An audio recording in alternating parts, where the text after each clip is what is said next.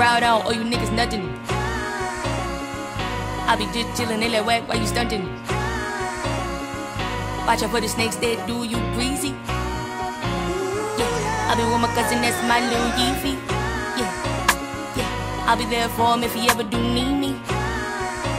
Yeah, on a nigga head like a white boy beanie. Yeah, mm. walking in the hood and I do it so freely.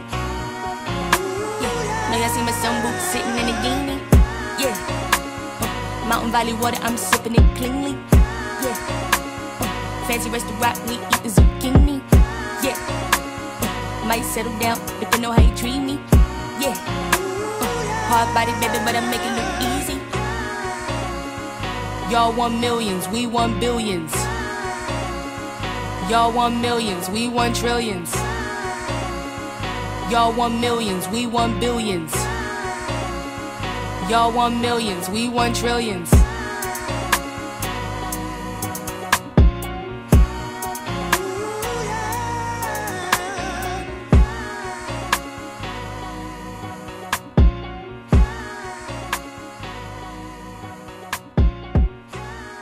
Estás escuchando Nirvana Verbal. Nirvana Verbal por Nacional Rock.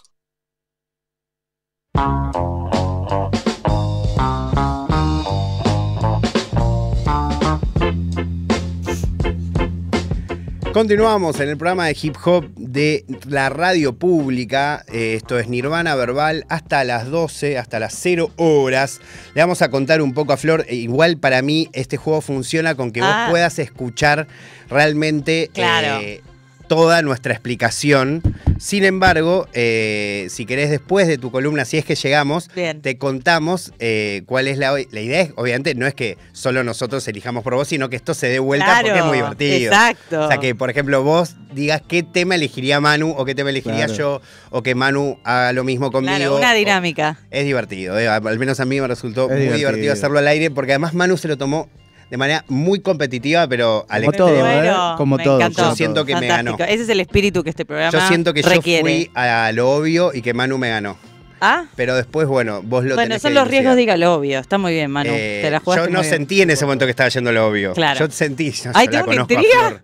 Yo la conozco a Flor, pero de- siento que Manu profundizó. Me da intriga. Profundicé, Me da intriga. Bueno, eh, acá te escuchamos y después si, si llegamos y si no lo hacemos Dale, la semana que viene. dale, me copa. Antes vamos a hacer eh, la columna que nos había quedado pendiente de hace un par de programas, que es una columna que eh, me parecía importante hacer porque eh, vieron que he traído alguna que otra cosa de Filadelfia, del rap de Filadelfia, porque es una gran cuna de artistas y una gran cula, Sí. cula, cula, una gran cuna de Epa. estilos particulares. Se pintó esa. Eh, te una estás juntando mucho con Kiefa. que me estoy contando mucho. Le mandamos un saludo. Sí, Qué genia, ¿eh? La pasé Eh, bárbaro. Reina total. Eh, pero bueno, volviendo a eh, lo que nos compete, la realidad es que eso, he traído cosas de Filadelfia porque es un espacio, particularmente en los Estados Unidos, que eh, nos ha dado grandes referentes, pero que a la vez no es reconocido quizás entre las principales zonas de lo que es el hip hop este, estadounidense. Tenemos como siempre la costa este, la costa oeste, incluso el sur tiene como su, su cuestión, Detroit, ¿no? Un montón de lugares.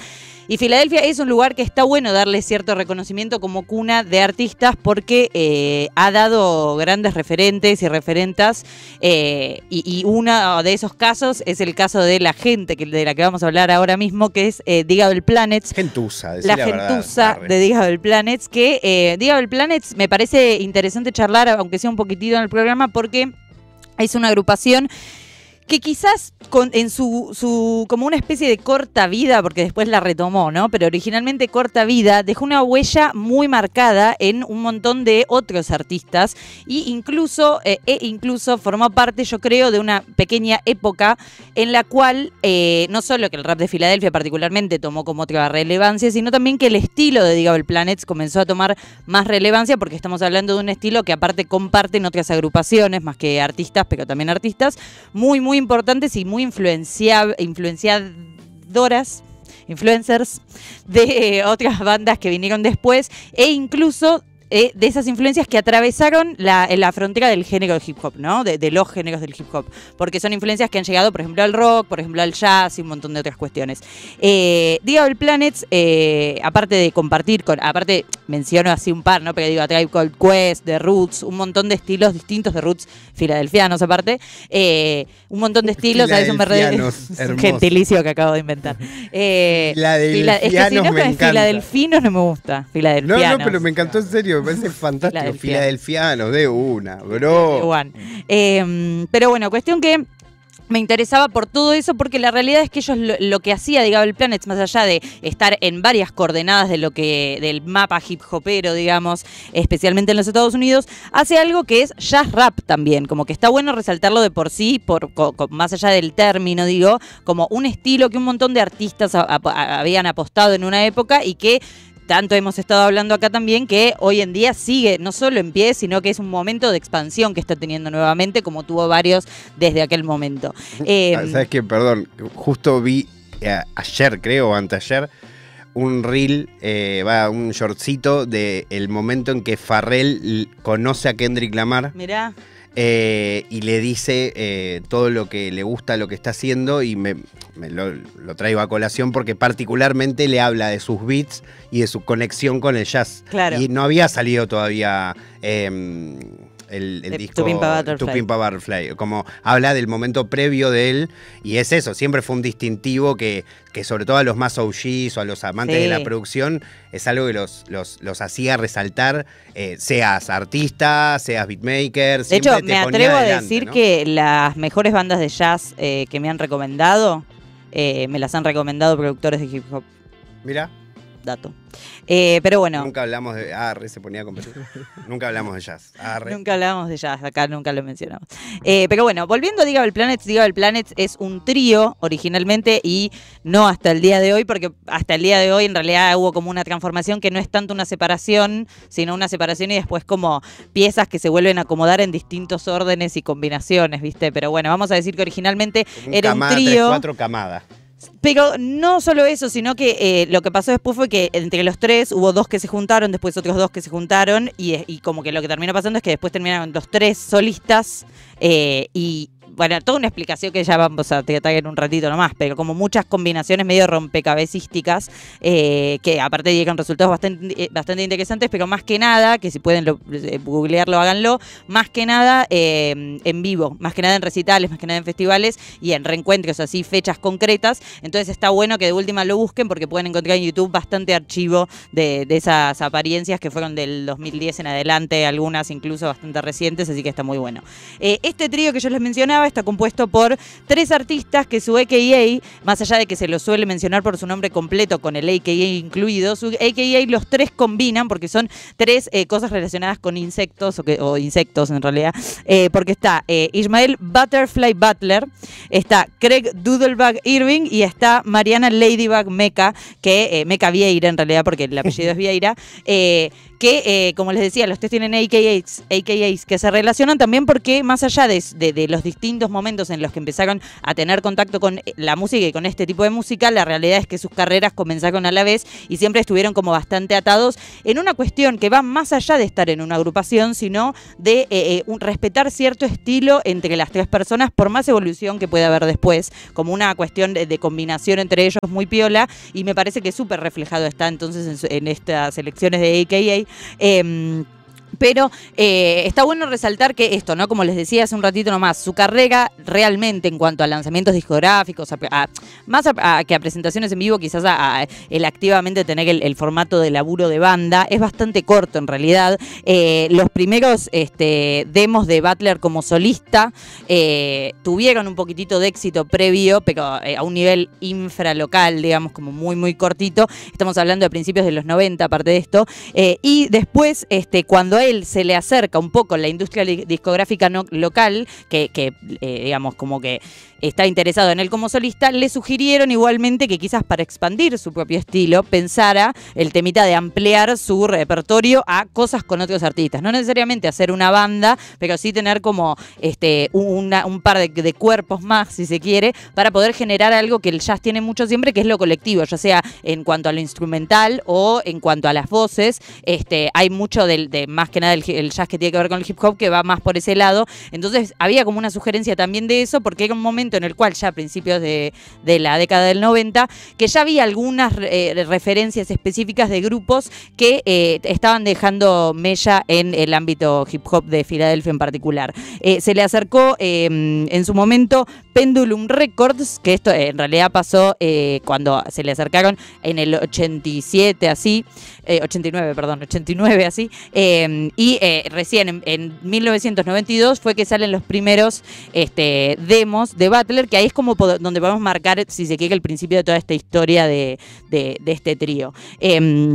Más tarde, este, a, partir del vínculo con esa discográfica y de esas sugerencias, lo que pasó fue que empezó a incorporar a gente que iba como de invitados a participar en la creación de sus músicas y no necesariamente, digamos, en cuanto a lo que se escucha después por los parlantes. Este, y ya en, eh, el. Estoy como mal con los números. Eh, en 1900 es todo quefa. Eh, en 1993 eh, ya tenemos el primer lanzamiento de Digable Planets oficial, que ahí lo que empezó a pasar fue que no solamente ya eh, ante de- eh, un par de meses antes del lanzamiento del disco ya estaban conformados bien como trío formalmente y no había tanto trabajo por separado de, de Butter, eh, pero este, en el 92 tenemos un disco que es un disco bastante importante, bastante revolucionario en algunos sentidos que tienen que ver con el jazz rap y dos, y dos y un año más tarde en el 94 tenemos el segundo disco. Entonces no solamente que no es una vida larga en cuanto a años que estuvieron juntos sino que el prime si se quiere de Digable Planets que en realidad es como medio lo que hay en cuanto a en términos oficiales discográficos de esa época eh, pasó en dos años consecutivos en dos años consecutivos en los cuales realmente esos discos y temas específicos de esos discos se volvieron un material como educativo para un montón de productores de hip hop, porque son dos discos que incluyen un montón de temas que seguramente la gente que quizás es más escuchada del, del rap yankee, seguramente haya escuchado por más de que no registre tanto a Digable Planets. Que además, algo que también im- impactaba en ese momento es que ya era una época en la cual las mujeres formaban parte de agrupaciones de hip hop y demás, aunque sabemos que, como siempre aclaramos, ¿Qué? las Ah. mujeres están desde el minuto cero ¿Cómo? del hip hop y la primera ¿Qué? productora Ah. de hip hop fue una mujer. ¿Qué? Eh, desde la botonera. Eh, Ah, me gusta igual la botonera. Em, Vos podés tocar y yo. A ver, tengo que hacer acá el ¿Qué? gestito. Ah, Eh, no, y cuestión que eh, ya estábamos en una época, por supuesto, en la que ya había un montón de pioneras que habían avanzado, no, no solamente la presencia de las mujeres, sino más bien la visibilidad de las mujeres dentro del mundo del hip hop, pero también mucha más participación en bandas concretamente, donde había voces femeninas, ¿no?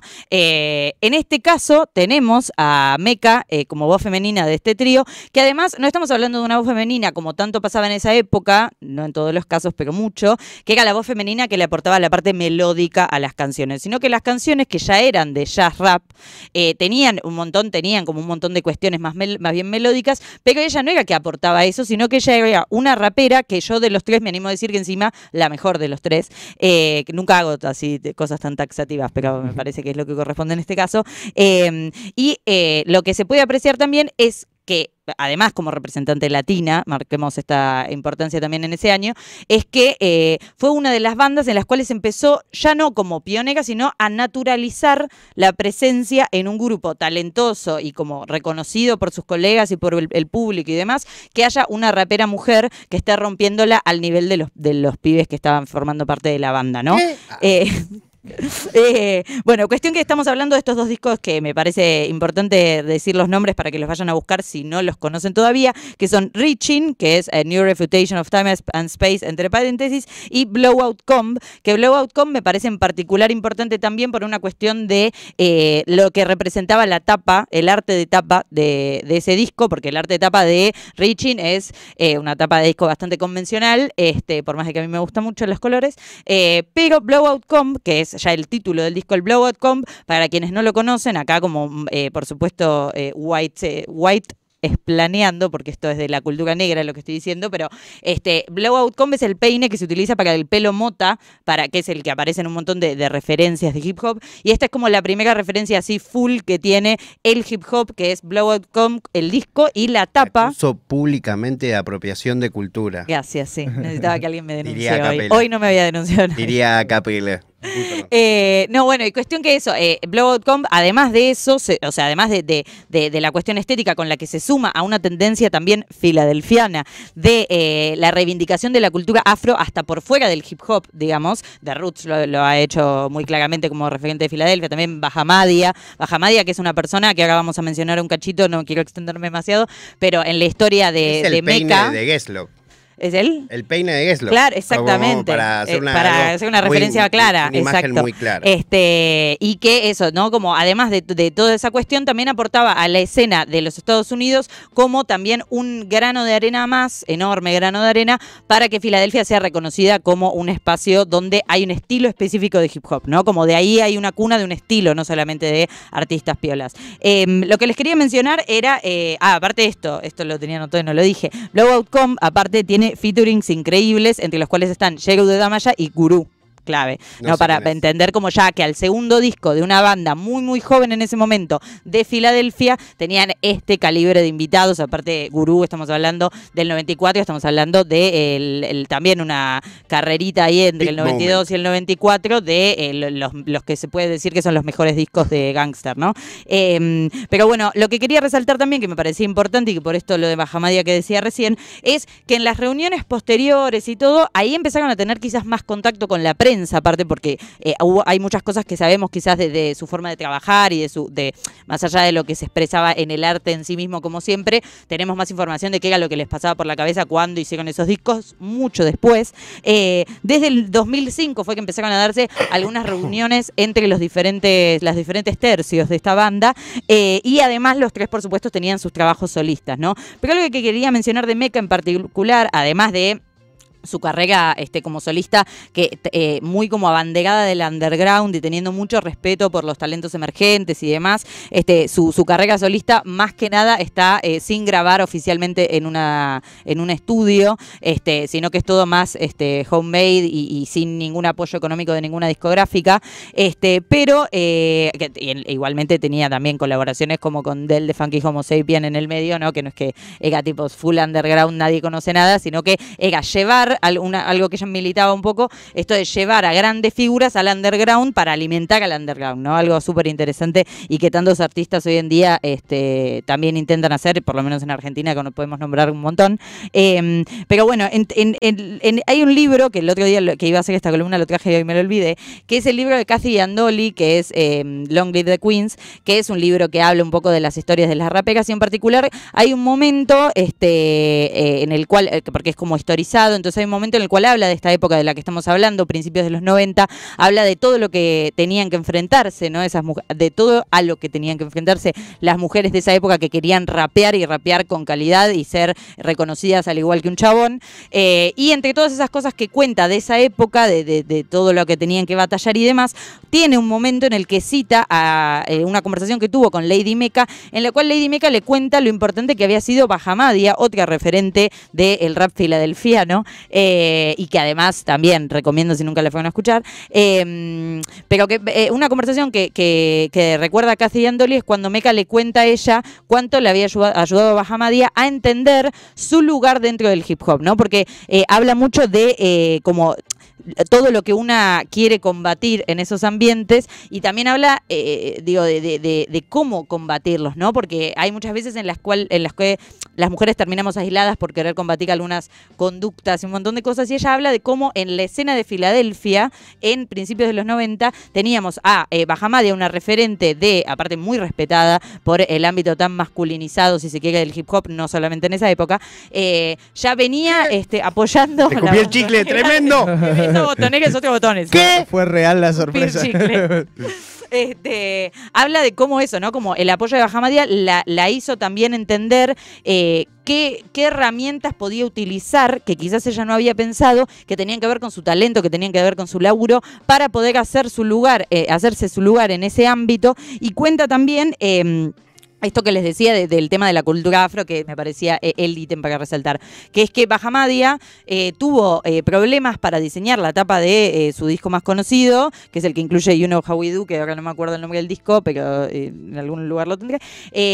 Y algo que hizo ella y que también en lo cual apoyó no solamente a Lady Mecha a hacerlo con este, sus raíces, sino también a alguien, no sé si la conocen, a Lauryn Hill, también, no sé No. si la tendrán, eh, que Bajamadia era un, e- un ejemplo en el sentido de eh, eso, poner en valor algunas cosas. Y ella había tenido problemas, por ejemplo, en la tapa, para diseñar la tapa de su disco, porque eh, hubo como un clic que hizo en el que se dio cuenta de que, claro, venía trabajando con cómo tenía que ser una tapa de hip hop en vez de trabajar en cómo tenía que ser una tapa que la refleje a ella. Entonces cuenta todo eso, por eso aprovecho para recordar eh, Long Live the Queens, el libro de Cathy Andoli, una gran periodista estadounidense, eh, cuenta en toda esa secuencia ese tipo de cosas, ¿no? Que incluso hasta eh, eh, era como un piloto automático que tenían las pibas para poder hacerse su lugar, que era casi como querer encajar en un mundo, en vez de entender quizás que lo que más les cerraba, por lo menos a ellas, y que apoyo totalmente, es luchar por esos lugares desde la autenticidad de lo que una quiere transmitir y no tanto de las cosas que serían aceptadas en esos espacios, ¿no? Entonces, esta red eh, Bajamadia, eh, Lady Mecha y Lauryn Hill me parecía interesante y además todo esto que aporta, por supuesto, para cerrar comento esto, eh, que aporta, por supuesto, a lo icónico que es eh, la, la corta pero increíble trayectoria, trayectoria de eh, Digable Planets, que es una banda referente no solo del rap filadelfiano, como decíamos, sino también del jazz rap y además también de la combinación de voces rapeando en un tema que hay muchas formas distintas. Capaz algún día podemos hablar de eso, de, de las poses y poses con doble S y, y como las formaciones distintas que hay para rapear en grupo, que me parece un temazo también. Eh, pero eh, esto es importante también para entender quizás en la época en la que se movían lo adelantados que estaban un montón de sonidos, que por más de que hoy en día se puedan grabar con más calidad sonora, los temas de Digable Planets pueden haber salido hace cinco horas y ser un quitazo. Espectacular, Flor. Increíble. Eh, bueno, muchas gracias. En un toque vamos a escuchar esas canciones, ¿te Sí, parece? me parece bien. Para cerrar este Me programa. parece muy bien. Pero bueno, ya que tenemos un segundo, ¿te parece si te decimos, eh, Sí. por favor, Las sabes que le sacó una captura, ¿eh? Ah, ¿las ¿Vos te acordás? Yo me acuerdo, las mías me las acuerdo. Qué espectacular. Bueno, eh, voy a intentar poner un igual. contexto Claro, rápido claro. y después mandamos las canciones y cerramos el programa. El otro día no vino Flor, entonces teníamos un momento con Manu que no- literalmente no sabíamos muy bien eh, qué hacer. Y yo dije, ¿qué pasa si, porque te acordás que a veces vos no venías y mandabas canciones como para el segmento Flor Viva? Sí. ¿Te acordás? Entonces dije, ok, Flor nos mandó sus canciones. Vamos a ver si podemos reproducir ese momento, pero entre nosotros. Claro. Entonces inventé esto de que Manu eligiera dos canciones, que yo eligiera dos canciones y que vos después pudieses decir cuáles sentías que te representaban mejor. Eso iba a preguntar, ¿qué es lo que tengo que responder? Las que más me representan. Las que vos decir. sentís que, sí, como O que sea, te ¿Y representó ustedes mejor. eligieron cuántas? Dos cada uno. Dos cada uno. ¿Y tengo que elegir Qué quién ganó o, difícil. qué, o una canción? No, ¿quién Yo ganó? quiero saber bien lo que tengo que hacer. acá. ¿Quién ganó? ¿Quién ganó? Bien. ¿Quién ganó? Eh, acá el compañero Basile te va a decir las dos canciones presión. que eligió. Eh, sí, porque aparte eh, yo intenté buscarle justificación. Yo todo voy a, a- Copa, al sí, argumente. Sí, No sí, está- sí, no sí. está- Desarrolle. Eh, sí, intenté buscarle justificación y elegí. La primera canción que elegí, Ajá. no me acuerdo el título, pero era un era un Te fit. amo. Pero ahora lo veo. ¿Sí arrancamos? Así empezamos, así empezamos. Era un fit entre Benny the One Butcher, Way Flight se llama. exactamente, Ah, eh, con Freddie Gibbs. ok, Y ok. me basé mucho en columnas y cosas que vos dijiste. Bien. y- Gente atenta. La segunda canción que elegí era una canción, y ahí hice un poquitito de trampa porque fue de la columna del día que no vino Fáculos, Ah, que era Trampa, sobre Tierra Wack. Y Claro. elegí lo que más me llevé, que era el de esos albumcitos chiquitos que había Sí. hecho. El de rap era el que más me había gustado sí, a mí. claro. Y creo que la canción se llamaba Millions. Exactamente. exactamente, Ok, ok. Fuerte, ¿eh? La mano de Manu. Ojo. Sí, ¿eh? sí, la verdad que sí. Y A bueno, yo no voy a intentar, yo simplemente intenté elegir dos artistas que a mi entender te gustan muchísimo. Ok, claro, eso que Eh, que no elegí obvio va por ni, ahí. si- eh, eh, ni siquiera canciones que creo que te representaran especialmente, sino artistas que para mí significan mm, bastante para vos. A vos querías conmover. No, no, no, que yo sentía elija que quién ganó a partir de tocar mi corazón. yo elegí eh, Protect My Energy Sí. de Lil Sims Era obvio. y elegí Blessings de Lord De Lord Apex. Apex. Yo me imaginaba que iba a venir por ahí. Así Qué que cosa, bueno. ¿eh? Fue fuerte Te también, toca. Facu, eh, fue fuerte Facu también. Estu- jugaron fuerte los dos. Jugamos Eh, fuerte quiero los dos, felicitarlos No, por un por juego favor. limpio. ¿Sentís que igual logramos un poco Sí, representarte? absolutamente. Ok, bien. Bien, amigo, Estuvimos. Absolutamente, Lo estuvimos logramos, bien. lo logramos. Me siento bien representada, eh, pero debo decir que ganó Manu, sí. Perdí, Ahí está el triunfador. Sí, te lo dije. jugamos, lo jugamos bien, igual, lo jugamos Lo bien. dije, lo ¿Sabes dije. por qué para mí? Porque metió incluso como eh, una con dos artistas, viste, como ya ahí tiene un punto más, ojo. Terrible. Y Blessings, eh, No, no, yo sabía que ese tema Está no, bueno. no, no elegí el tema, elegí al artista. claro. Claro. Igual me re gustó Blessings, ¿eh? porque todo lo que hace Lord Apex puede hacer eh, el feliz cumpleaños que me va a parecer un hitazo. Pero claro, sí. eh, Está Terrible, bien, está terrible. bien. Bueno, Me siento no, muy bien estoy representada decepcionado. Fue divertido igual. Eh, sí, lo estoy aquí anotando, está. Manu tiene un Para mí podemos jugar la próxima con vos, amigo. Sí. Eh, cuando quieran. Estamos para hacer. Podemos arrancar ahí, el ¿eh? que viene. Tres temas el programa cada que uno. viene de esa manera. Listo. Piensen dos temas cada uno que yo elegiría. Dale, dale, dale, dale. Eh, Flor, bueno, presentá las canciones que ya están ahí Sí. para que las pueda poner Jorge. Te agradecemos, amigo, por este tiempo ahí acá operándonos. También le agradecemos a Dali, que estuvo la primera hora. Te agradecemos, Manu, querido, por, todo, favor. por tu compañerismo y también por ayudarnos con el Una stream. carta de Y amor. por todo lo que haces con nosotros eh, y también por invitarme a Radio Z, que la paso bárbaro. No, gracias a ustedes, por favor. Un gustazo, como todos los viernes. Gracias, amigo. Gracias, Flor, querida. Eh, no, de nada, gracias a ustedes. Y si les parece, entonces nos vamos con rap, jazz rap filadelfiano, así quedó ahora la categoría. Vamos a escuchar Where I'm From, que es del primer disco que le mencionaba, Reaching, y Jetting de Blowout Comp, los dos de Digable Planets. Así termina Nirvana Verbal. Nos encontramos el próximo viernes acá a las 21 horas con mucho más hip hop en la radio